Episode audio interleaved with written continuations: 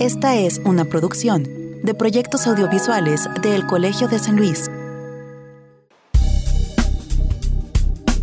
Desde hace unas décadas se ha desarrollado en la academia un campo conocido como las humanidades digitales, que combina el estudio de las disciplinas sociales y humanísticas utilizando herramientas computacionales para el análisis de información.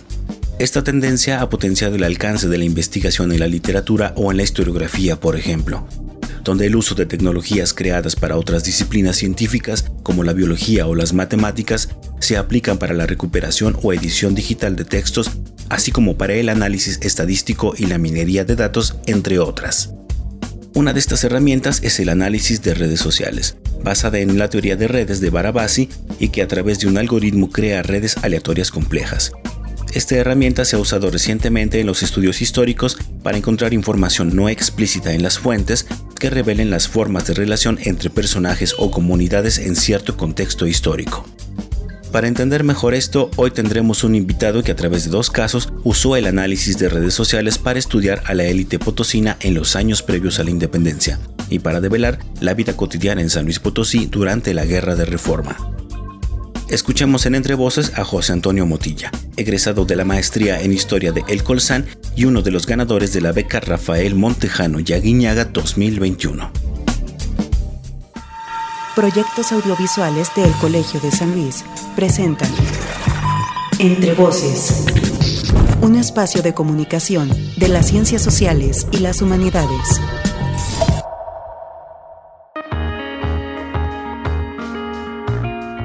Hola a todos y todas, bienvenidos a un episodio más de Entre Voces, el espacio de comunicación de las ciencias sociales y las humanidades del Colegio de San Luis, un centro público de investigación de el CONACYT. Yo soy Israel Trejo y como cada episodio me da mucho gusto recibirlos, ya sea que nos escuchen a través de Radio Universidad en San Luis Potosí Capital o en la ciudad de Matehuala, estación de la Universidad Autónoma de San Luis Potosí, también si nos escuchan a través de la radio del Colmich, www.radiodelcolmich.com, estación en línea del Colegio de Michoacán.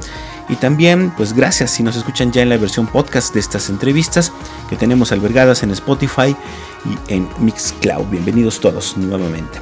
Ya lo escuchamos, hoy tendremos como invitado a un egresado del Colegio de San Luis José Antonio Motilla Chávez, quien es egresado de la maestría en historia ya hace algunos años y que se desempeña actualmente como investigador precisamente en la ah, Universidad Autónoma de San Luis Potosí en la Facultad del Hábitat. Él junto con otros egresados y miembros de la comunidad del Colsan fueron reconocidos hace eh, unas semanas por eh, la beca Rafael Montejano y Aguiñaga que da el Consejo Consultivo del Centro Histórico de San Luis Potosí para realizar investigación histórica o eh, científica o social sobre temas precisamente relacionados al centro de nuestra ciudad. Pero no charlaremos con él sobre, eh, o no charlaremos tanto con él sobre este premio, sino en realidad, como ya lo escuchamos en la introducción, hablaremos sobre este uso de herramientas digitales o nuevas tecnologías, o ya ni tan nuevas, por así decirlo, en diferentes campos sociales, en su caso, en la historia y nos dirá cómo a partir precisamente del análisis de redes sociales pues pudo obtener información sumamente valiosa en dos casos de estudio, uno relacionado a la élite potosina eh, en los años previos a la independencia y otro más eh, que fue la información que obtuvo de un diario de un seminarista durante la guerra de reformas. Va a estar muy interesante, así es que acompáñenos durante esta charla. Antes, lo quiero invitar a que conozcan un poco más de nuestro invitado de esta tarde. Los dejo con la semblanza de José Antonio Motilla, y regresamos posteriormente ya para comenzar con la entrevista.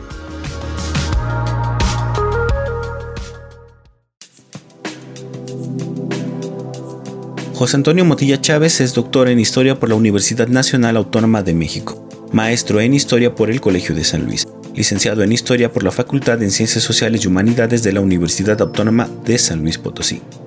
Es profesor e investigador de tiempo completo de la Facultad del Hábitat de la Universidad Autónoma de San Luis Potosí miembro de la sección México de la Asociación Internacional de Críticos de Arte y miembro del consejo editorial de la revista Programming Historian. Entrevista.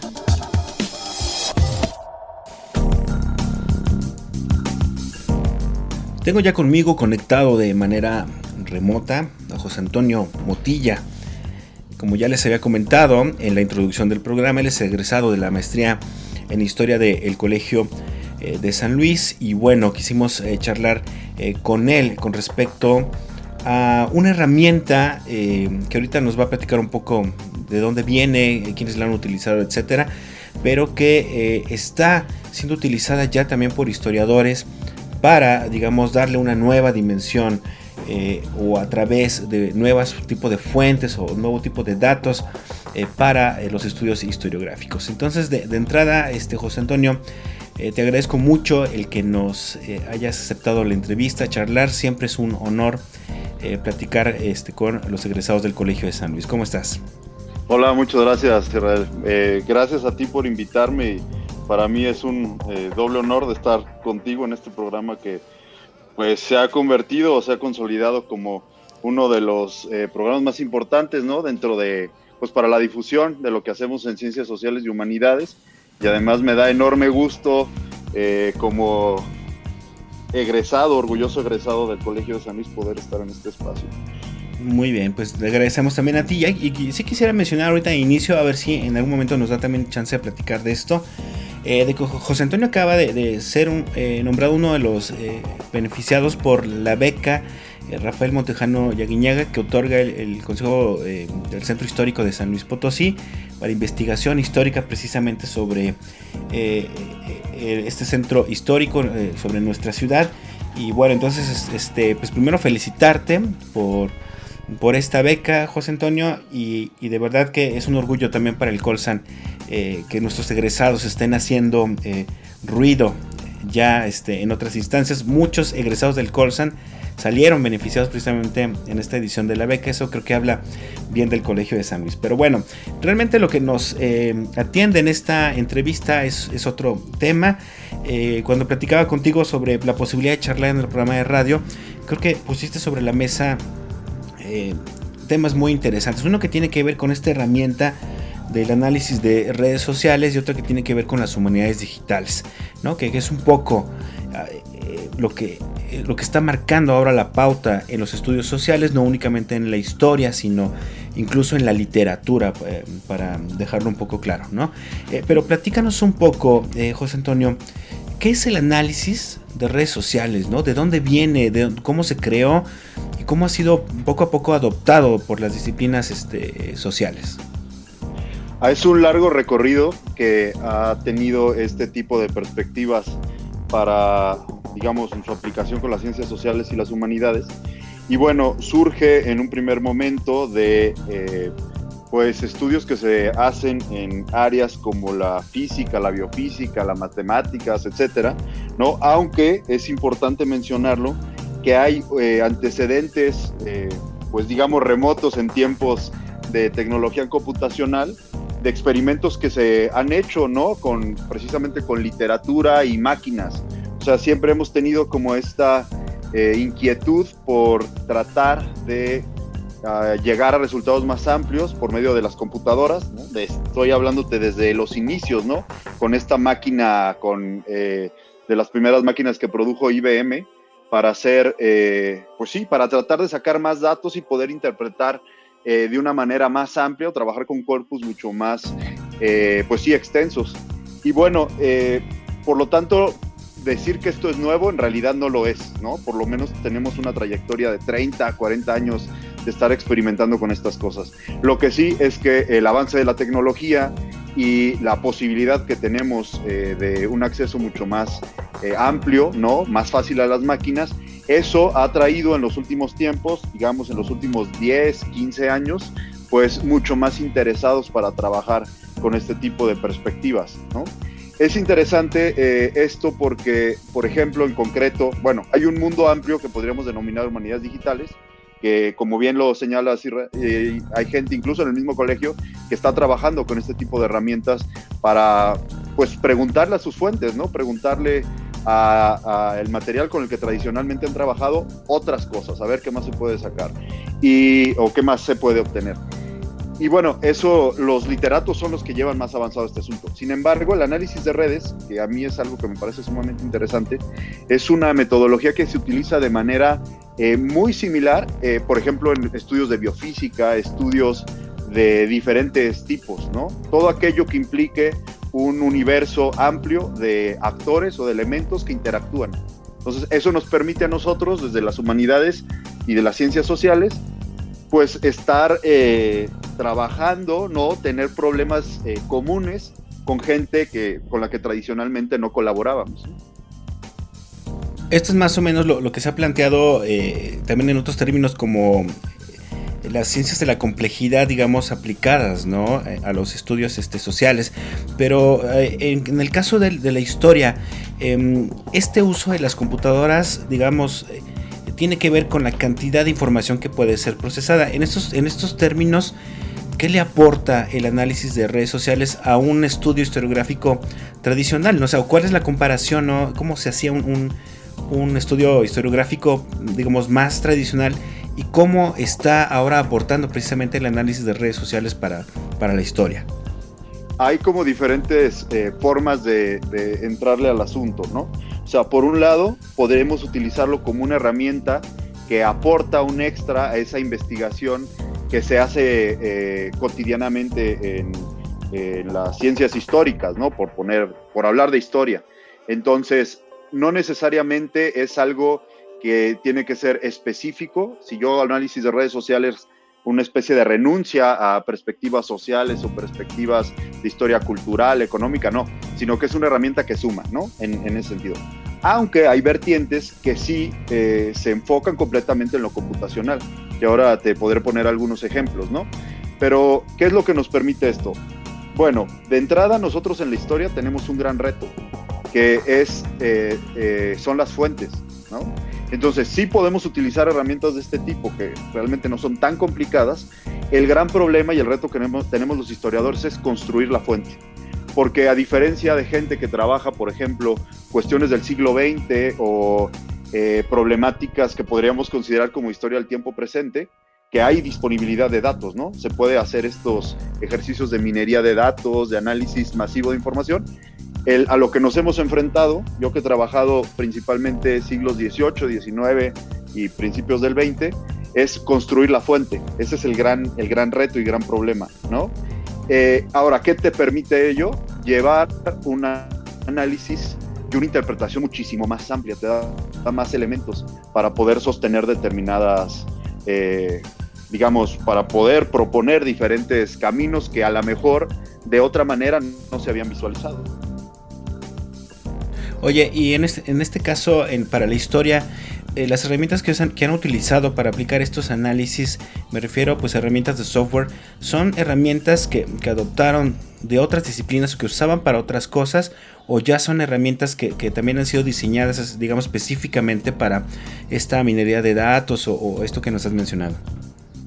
Es lo padre de este campo, que es un campo, eh, pues te digo, no tan nuevo, sin embargo creo yo que sigue siendo emergente y sí, algunas herramientas se han, eh, las hemos apropiado de otros campos, ¿no? Por ejemplo, el mismo programa que, con el cual eh, nosotros podemos hacer el análisis de la información, es decir, eh, el análisis propiamente de las redes, es un programa que se utiliza en otros campos, ¿no? Por ejemplo, bueno, te hablo de los campos con los que tengo más relación, que son biólogos, biofísicos, físicos, matemáticos. El software es el mismo en ese sentido. Sin embargo, la especialización que se ha dado y el recorrido que tenemos en humanidades digitales nos ha permitido eh, desarrollar nuestras propias herramientas.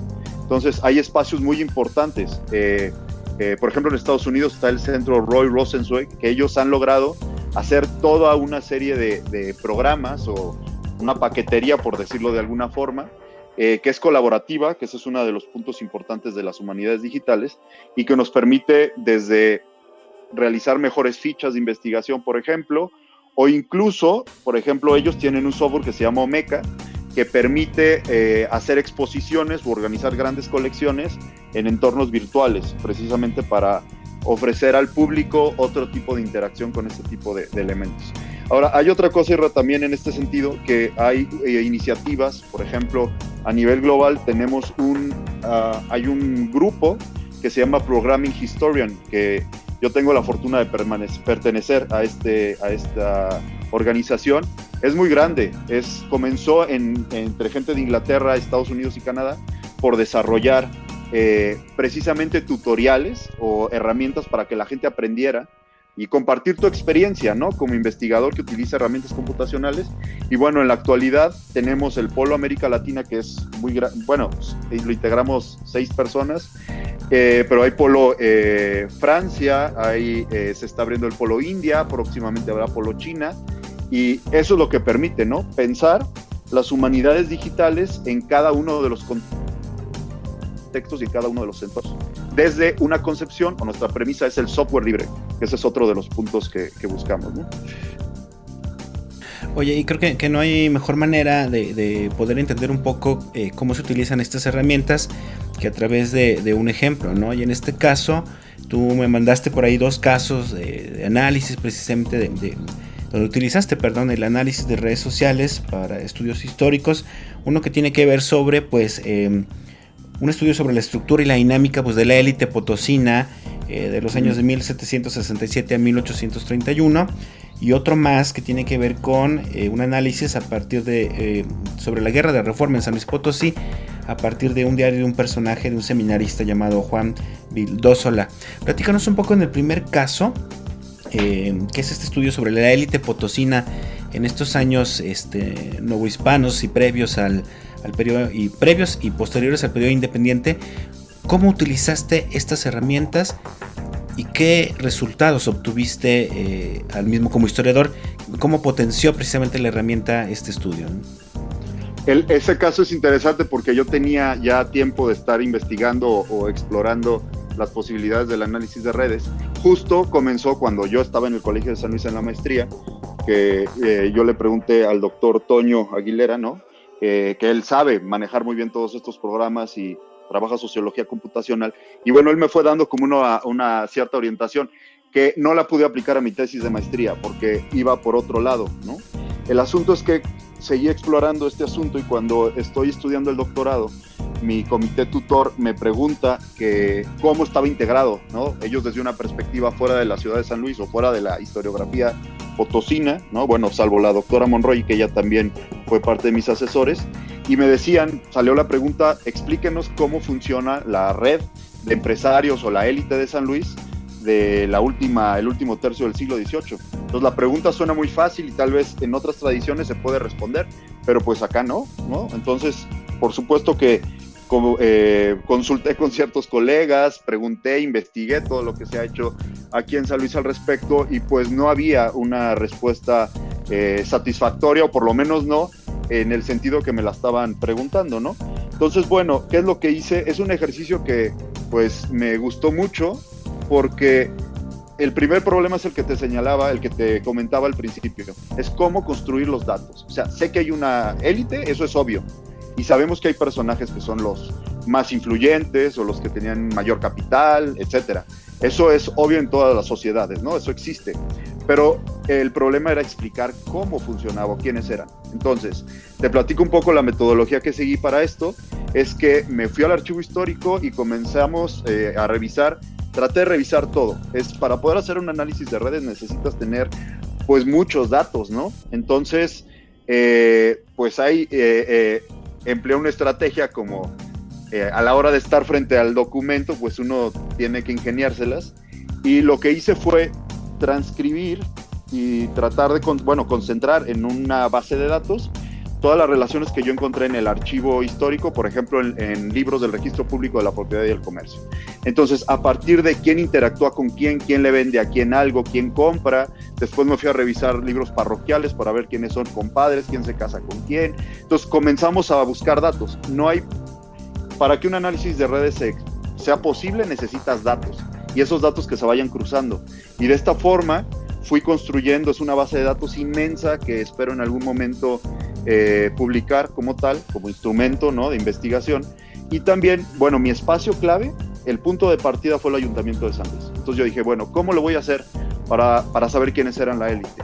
Tenía una hipótesis con la cual yo planteaba que el espacio, digamos, la permanencia en un espacio clave como es el Ayuntamiento de San Luis a partir de 1767, a partir de los tumultos y hasta el momento de la, eh, digamos, consumación de la independencia, me da las interacciones que suceden al interior más la otra información, demuestra el capital social, que es un concepto propio de los sociólogos, ¿no? Planteado por Pierre Bourdieu, me permite entender cuál es el capital social que tiene cada actor dentro de la red. Y así, ese es el, esa es como la, la idea de hacer este proyecto. Los resultados fueron sumamente interesantes, ¿no?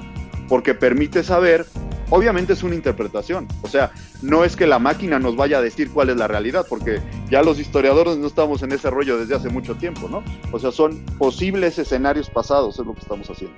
Y en este caso, a partir de una serie de métricas que son compartidas con otras áreas, por ejemplo, centralidad, este, clusterización, bueno, hay muchos, ¿no? Hay muchas eh, herramientas, tú ya decides cómo las vas a utilizar. Yo buscaba entender la centralidad que tienen los actores dentro de la red. Y pues a mí me pareció sumamente interesante porque, por ejemplo, descubro, bueno, no descubro nada, pues, pero demuestro de manera, eh, para mí fue una revelación, fue un descubrimiento, por ejemplo, el peso que tiene Calleja, ¿no? Este importantísimo personaje que encabezó la contrainsurgencia, ¿no? Que está, tiene mucha influencia en San Luis, de qué forma estaba conectado y a qué grado llega la influencia que tenía este personaje. Y pues sí, eso es como en, términos generales, Israel, lo que, lo que logro hacer con esto y mi intención es esa, buscar otro tipo de narrativas, ¿no? Las otras posibilidades. Eh, aquí, lo, que, si estoy entendiendo bien, es que eh, tal vez los estudios que se habían hecho sobre este periodo no estaban tomando tanto en cuenta precisamente este asunto relacional eh, em, entre los personajes centrales de, esta, de esta, época. Exactamente, o sea, la base del análisis de redes es, una, es un estudio relacional. En este caso de la centralidad, gran parte es un análisis de frecuencias. ¿Qué tanto? O sea, la hipótesis de que por estar en este espacio que es el ayuntamiento, que es el máximo espacio de toma de decisión, ahí les permite ir acumulando esta, este rollo del capital social. ¿Cuál es la diferencia con otro tipo de estudios? Una, creo yo que un aporte es el análisis masivo de la información, ¿no? Tratar de entender que el lugar que tiene una persona es a partir no tanto de si es rico o no es rico, si es, si es un hombre famoso o no famoso, si no, el punto es tratar de eh, sacar una serie de datos o indicadores que nos permitan saber quién es quién. Claro, no vamos a poder reconstruir toda la sociedad, porque desgraciadamente de mucha gente, como sabemos, no hay registros, ¿no? O no hay tantos registros. Pero de los que tenemos, sí. Entonces, eso es lo que, lo que permite este análisis fundamentalmente ver a partir de las relaciones que tienen y de los vínculos qué, cuál era el lugar social que ocupaban, por decirlo de alguna forma. Y evidentemente con esta información tú demuestras esta, hipótesis de que esto era fundamental para, digamos, la manutención de esta élite, ¿no? Durante cierto periodo. ¿Qué pasa con esta élite? ¿Por qué hasta 1831? Mira, el corte que, que hago ahí es que, eh, bueno, yo quería abarcar mucho más, ¿no? pero yo decido entender con los cambios que hay entre el sistema central y el sistema federal, ¿no? Pero eh, otro detalle es que, a ver, el concepto de capital social es muy interesante, como lo han desarrollado algunos autores a partir de Bourdieu, quienes hablan que el capital no solamente lo detenta la persona, digamos, el contacto inmediato, ¿no? Sino que se comparte de manera amplia a lo largo de una red. Y yo hice este estudio o partí de este análisis porque a mí me interesaba saber como un personaje que yo estudié a este personaje en el doctorado que fue Pantaleón y Piña Yeguía. Él es el padre de José Encarnación y Piña, ampliamente conocido en San Luis por muchas cosas, entre otras por haber sido el, el dueño, ¿no? Quien mandó a hacer el edificio y Piña. Este, yo quería explicarme cómo una persona que llega en 1813 a San Luis, en el contexto de, de guerra de independencia, en unos cuantos años, es decir, siete, ocho años, logra ser parte del ayuntamiento, casa con la hija de uno de los personajes más influyentes, más cercanos a Calleja, eh, adquiere una hacienda, ¿no? que es la hacienda de la parada. Entonces yo quería explicar algo y para yo poder entender esto, a ver, lo que se ha escrito sobre el personaje es que ha habido trabajos muy interesantes, por supuesto, que dicen que él llegó con una carta de recomendación, ¿no? Aquí a San Luis. A mí se me hacía como una cosa muy simple, o tal vez fue mi necedad, pero decía, bueno, ¿hasta qué punto es importante que alguien tenga una carta de recomendación?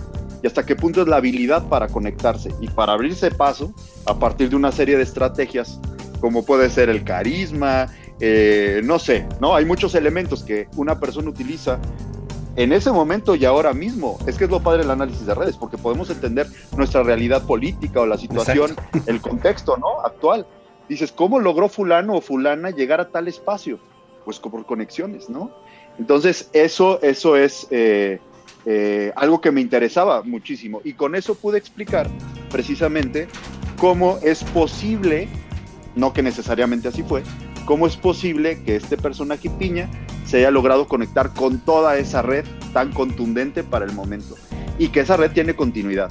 O sea, incluso de repente vemos, eh, si revisamos la, la, nómina o la lista de gente que ha participado en el ayuntamiento como regidores, veremos, ¿no? Por ejemplo, el papá de Piña es en el ayuntamiento de 1821 hasta el 25, si mal no recuerdo, y tiempo después va a estar su hijo en el ayuntamiento.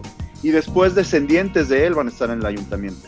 Entonces parece que hay una red muy amplia y una serie de eh, pues, relaciones a lo largo del tiempo que van a permitir y que le van a llevar a estos personajes a buscar estar en este tipo de espacios.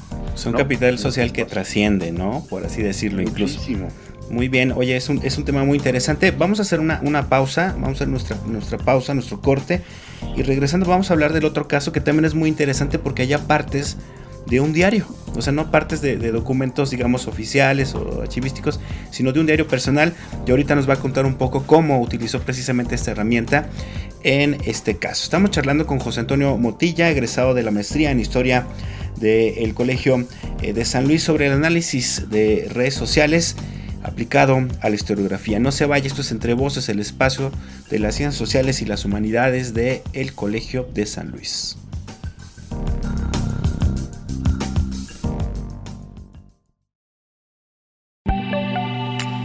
Estás escuchando Entre Voces, el programa de radio del Colegio de San Luis.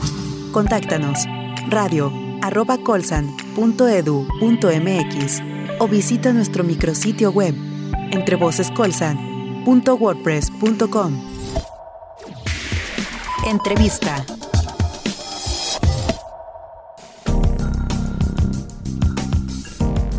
Regresamos a Entre Voces, el espacio de comunicación de las ciencias sociales y las humanidades del Colegio de San Luis. Gracias por acompañarnos, por seguir con nosotros, ya sea a través de Radio Universidad los jueves en la tarde, tanto en San Luis Potosí como en Matehuala.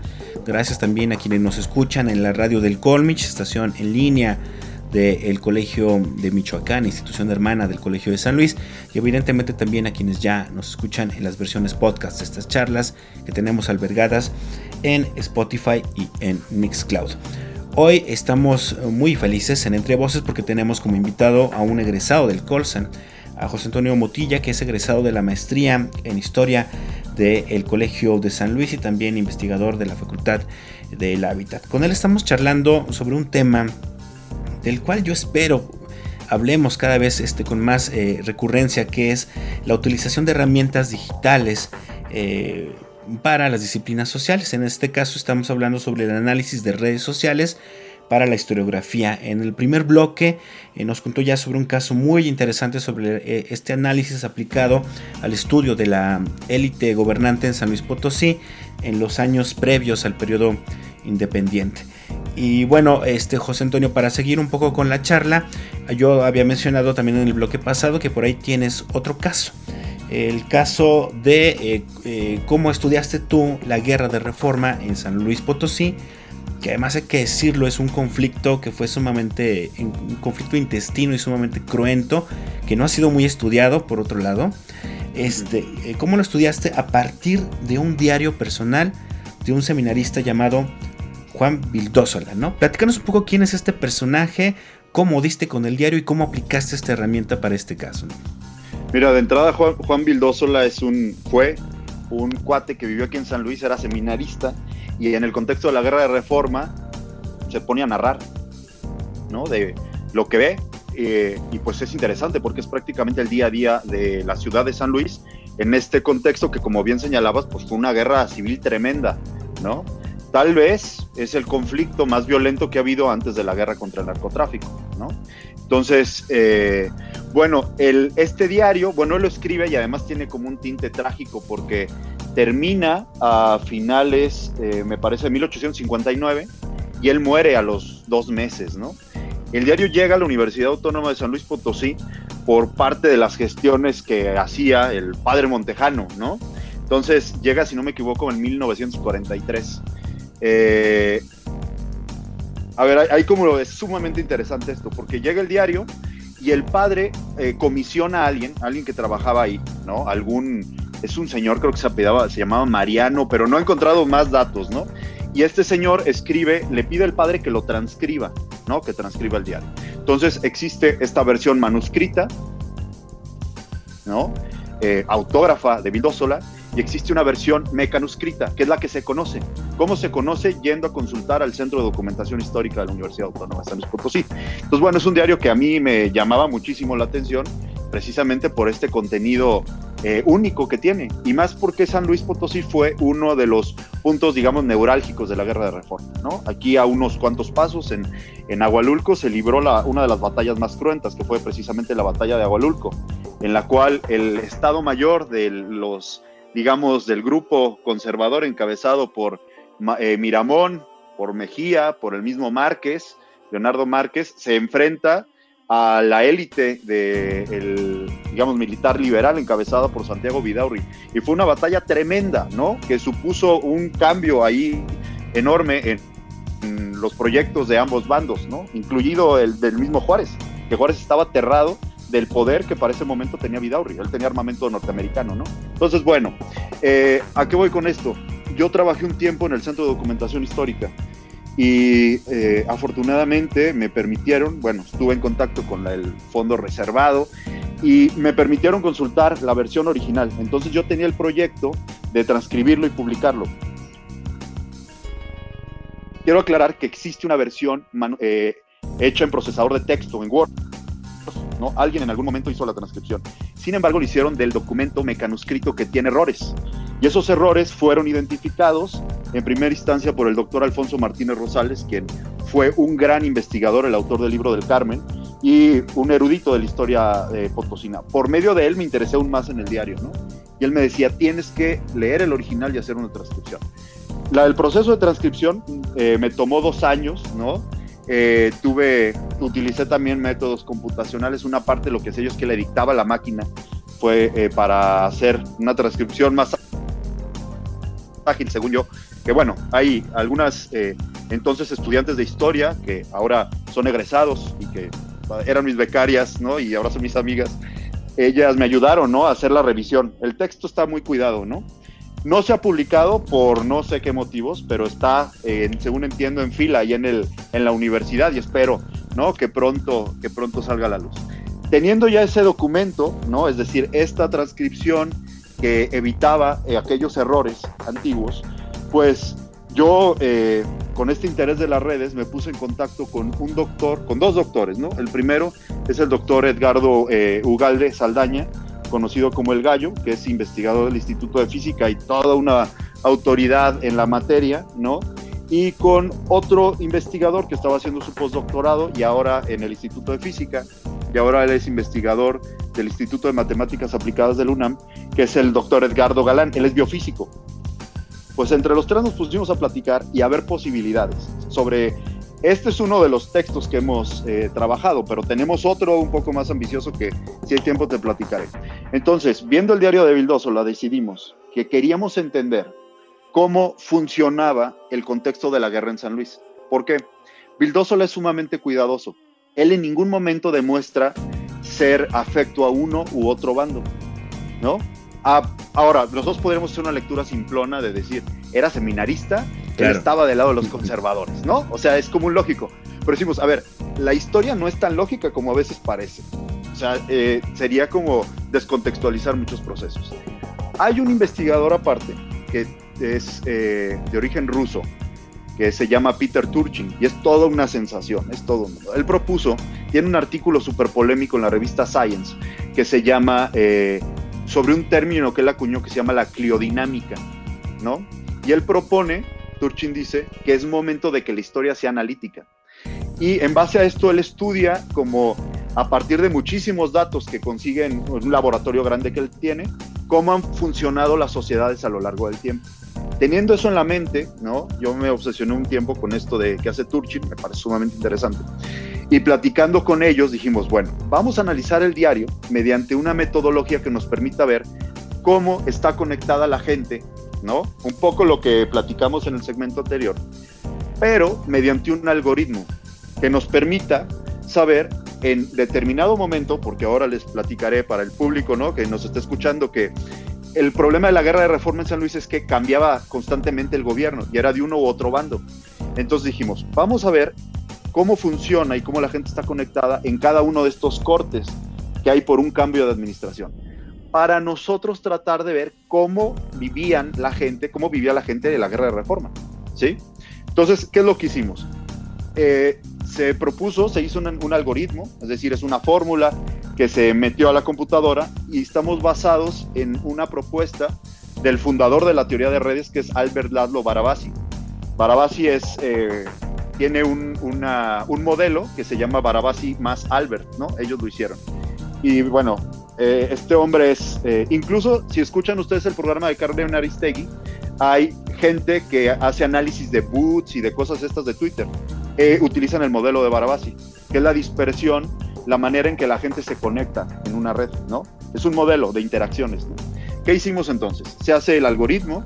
Hay un antecedente a esto que es un trabajo que, bueno, perdón, parece que estoy revolviendo las cosas, pero es un trabajo que hicieron la gente de la UNAM en Cuernavaca para interpretar un texto que es un diario, es un libro de Anabel Hernández, que se llama Los Señores del Narco. Y a partir de ese ejercicio ellos determinaron cómo se podía reconfigurar o cómo iba, en qué consistía la red de narcotráfico en México en ese momento, si quitaban a los grandes capos, por ejemplo, o a gente clave. Y lo que sucede es lo que vimos, ¿no? Que por ejemplo, cuando al Chapo lo sale de la jugada, que se lo llevan a Estados Unidos, pues la red continúa, ¿no? Entonces, teniendo todo eso en mente, planteamos un algoritmo y analizamos.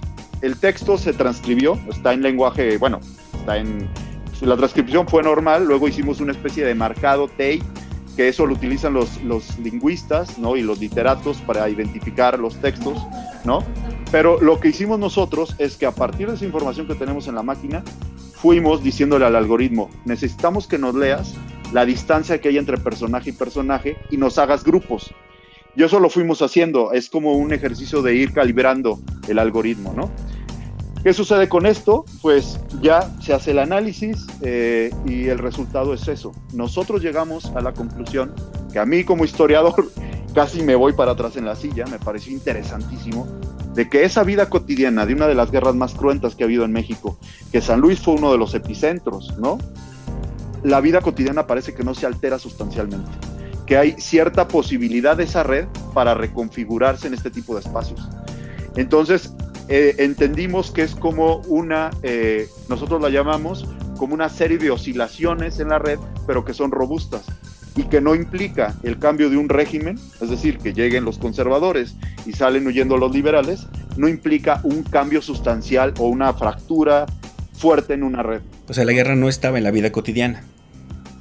La vida cotidiana logra, eh, digamos, la vida es llevadera a pesar de la guerra. ¿no? Y, no cambia completamente, no se reconfigura la red por completo. Tiene ciertos problemas, bueno, no tiene problemas, tiene como ciertos detalles que hay que tomar en cuenta. Uno, que obviamente hay sesgo porque es la visión de una persona. Sin embargo, Sola hemos contrastado la información que nos da y es lo que está sucediendo en la época, la historiografía lo, lo registra, ¿sí? Y además es un tipo muy informado, está como obsesionado con la guerra y reporta lo que sucede aquí, que fulano le dijo tal cosa. Entonces, eso, eso es como, pues en términos generales, lo que se trabajó con ese texto. Eh, a ver, si lo, si lo estoy entendiendo bien, estas herramientas de pronto puede, lo que pueden hacer es que a partir de, una, de un análisis de un texto te puede entregar mucha más información de la que aparentemente aparece en el texto, ¿no? O sea, te entrega otro tipo de, información a, partir de esa tecnología. Oye, a ver, a mí hay algo que me está inquietando ahorita un poco. Este. Eh, hay como una leyenda urbana que dice que, todos los que estudiamos humanidades porque queríamos evitar las matemáticas. Y en este caso, eh, cuando te enfrentaste tú precisamente a este tipo de herramientas con algoritmos y estas cuestiones, ¿qué tan complicado fue para ti adentrarte en este campo precisamente para utilizar estas herramientas? Este, y si no sé si has visto con tus colegas algunas resistencias precisamente a involucrarse en este tipo de herramientas para hacer sus estudios. Pues sí, mira, yo tuve una experiencia muy chistosa porque yo precisamente por lo que acabas de señalar decidí estudiar historia. Me gustaba mucho la física y las matemáticas, pero decidí que ya estaba harto, ¿no? Y no quería hacerlo. Entonces me metí a estudiar historia, la eh, entonces coordinación de ciencias sociales y humanidades, y la primera clase que tuvimos, el primer día, fue precisamente matemáticas, ¿no? Entonces fue así como en el me metí. Pues sí, de esto nos queda en claro que es impensable vivir en este mundo sin tener nociones, por lo menos básicas o intermedias, de matemáticas, de estadística y de computación. O sea, desde la década de los 70s, 80s, historiadores reconocidos, muy famosos, digamos, taquilleros, han estado diciendo esto. O sea, necesitamos hablar. Si nosotros aprendemos eh, español y luego nos metemos un poco al inglés, Ahora no basta, necesitamos aprender lenguaje máquina, ¿no? Que implican matemáticas y estadística. Claro, no para ser eh, súper especialistas en eso, pero sería como renunciar a parte de la realidad que estamos viviendo. Y todos lo hacemos de una u otra forma, para instalar un programa, para... implica hacer cálculos de cierto tipo, ¿no? Entonces, y ojo, también hay resistencias. Por supuesto que hay resistencias muy importantes, porque eh, a ver, una cosa sería pensar de que esto es la panacea y de que esto va a desplazar a lo demás, pero no. El análisis fino, el análisis que buscamos tradicionalmente los historiadores, pues eso solo se aprende leyendo, solo se aprende en el archivo, solo se aprende reflexionando. Es decir, el, eh, criterio del historiador no se ve medrado por utilizar estas herramientas. Absoluto. O sea, es esa parte de la interpretación que siempre es muy importante, ¿no? Sí, eso, eso es, irrenunciable, me parece. Hay, hay posturas que sí, quieren hacer todo en lenguaje máquina y dicen que eso va a funcionar muy bien. Yo no, no pienso de esa forma. La propuesta que te platicaba de Turchin va un poco para allá, ¿no? Que los números prácticamente hablen por sí mismos. Entonces, para ciertas cosas puede funcionar, ¿no? Pero creo que es una herramienta que más que, que poco a poco va tomando más fuerza y que nos va obligando, eso me parece sustancial, muy importante en nuestro quehacer como humanistas y científicos sociales, en pensar la fuente de otra forma. O sea, nos, nos obliga a romper con modelos ya tradicionales, con narraciones de nació, murió y eh, vivió y murió, ¿no?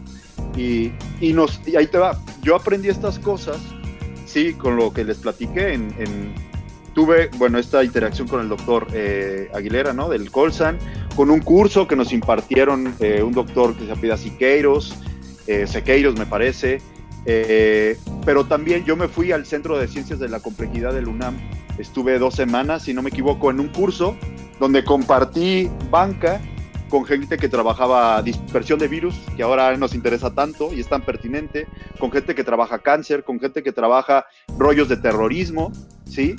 Entonces, para mí eso ha sido lo más interesante porque te permite pensar, y muchas veces que los científicos sociales nos quedamos de un lado y creemos que, o la sociedad cree que lo más importante es solo lo que hacen los de ciencias duras, te permite entender que hay un lenguaje que es necesario aprender y hablar al mismo nivel con estas otras personas, ¿no? Y entonces yo le veo en ese sentido un enorme futuro a los estudios científicos y humanistas que se hacen para explicarnos el mundo en el que vivimos, ¿no?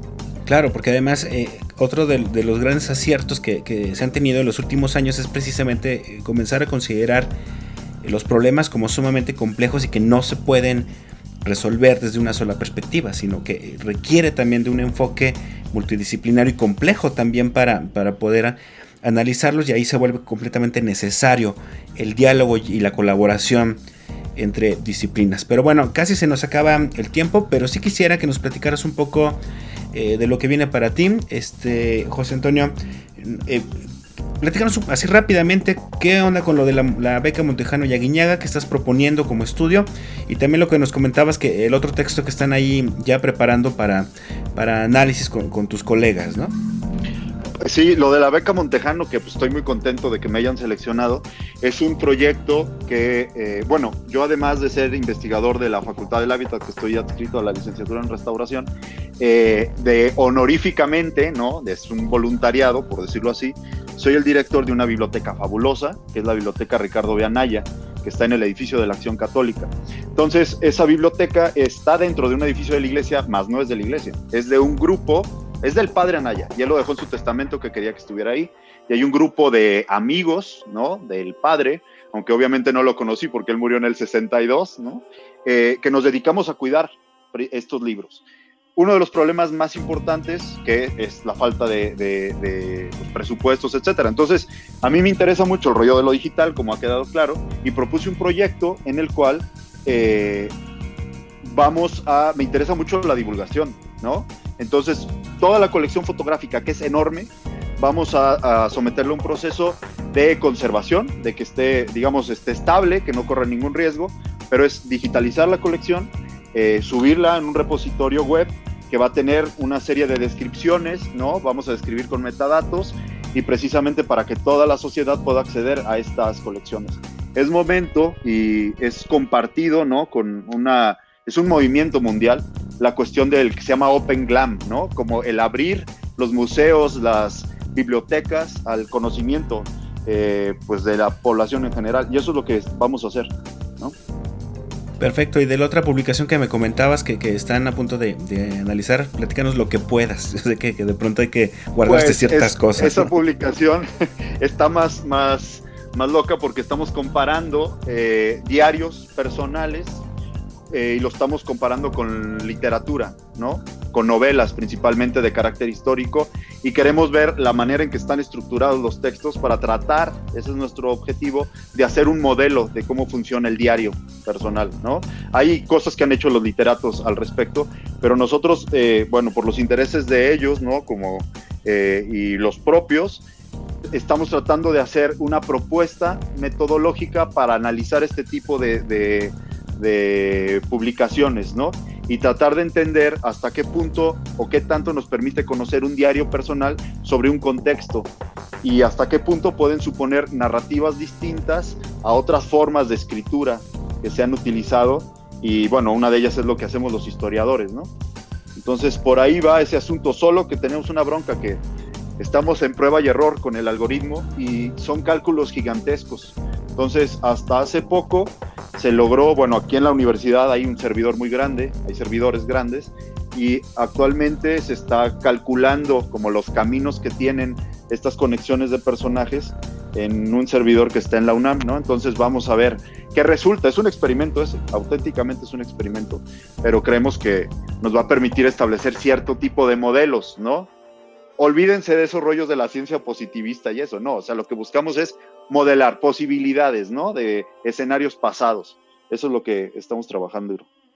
Eh, suena sumamente interesante y creo que, de fondo todo lo que hemos platicado hoy tiene también que ver con esta eh, desestimación ya de, de, esta idea de que la ciencia social es completamente subjetiva y no genera dato duro, etcétera, ¿no?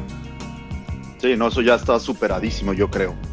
Eh, simplemente hay que ver los proyectos que está trabajando el Colegio de San Luis, ¿no? Eh, son complejos, están respondiendo problemáticas actuales y vamos hacia esta paradigma, ¿no? Que ahora llegó con estas nuevas políticas de la ciencia de frontera, porque en realidad es algo que se necesita, ¿no? Vamos a tratar de generar conocimiento que se pueda aplicar, que responda a problemáticas y en todos los sentidos. Entonces creo que a mí me parece que estamos en un buen momento eh, para precisamente esto, para nuestras áreas de conocimiento.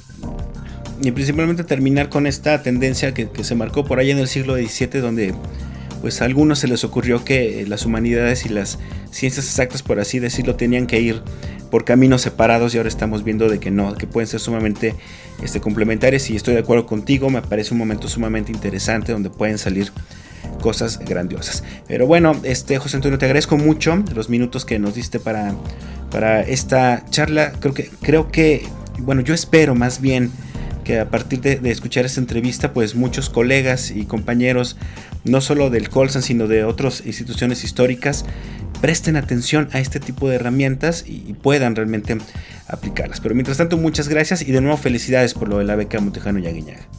Muchas gracias, Israel. Gracias por invitarme. Y bueno, yo lo voy a dejar ya con el final del programa. Nos vamos a despedir. Eh, lo voy a invitar únicamente a que nos escuche en, una emisión el próximo jueves o viernes, dependiendo de dónde nos escuchen, de, de Entre Voces. Mi nombre es Israel Trejo. Que tengan un excelente, una excelente semana. Hasta luego.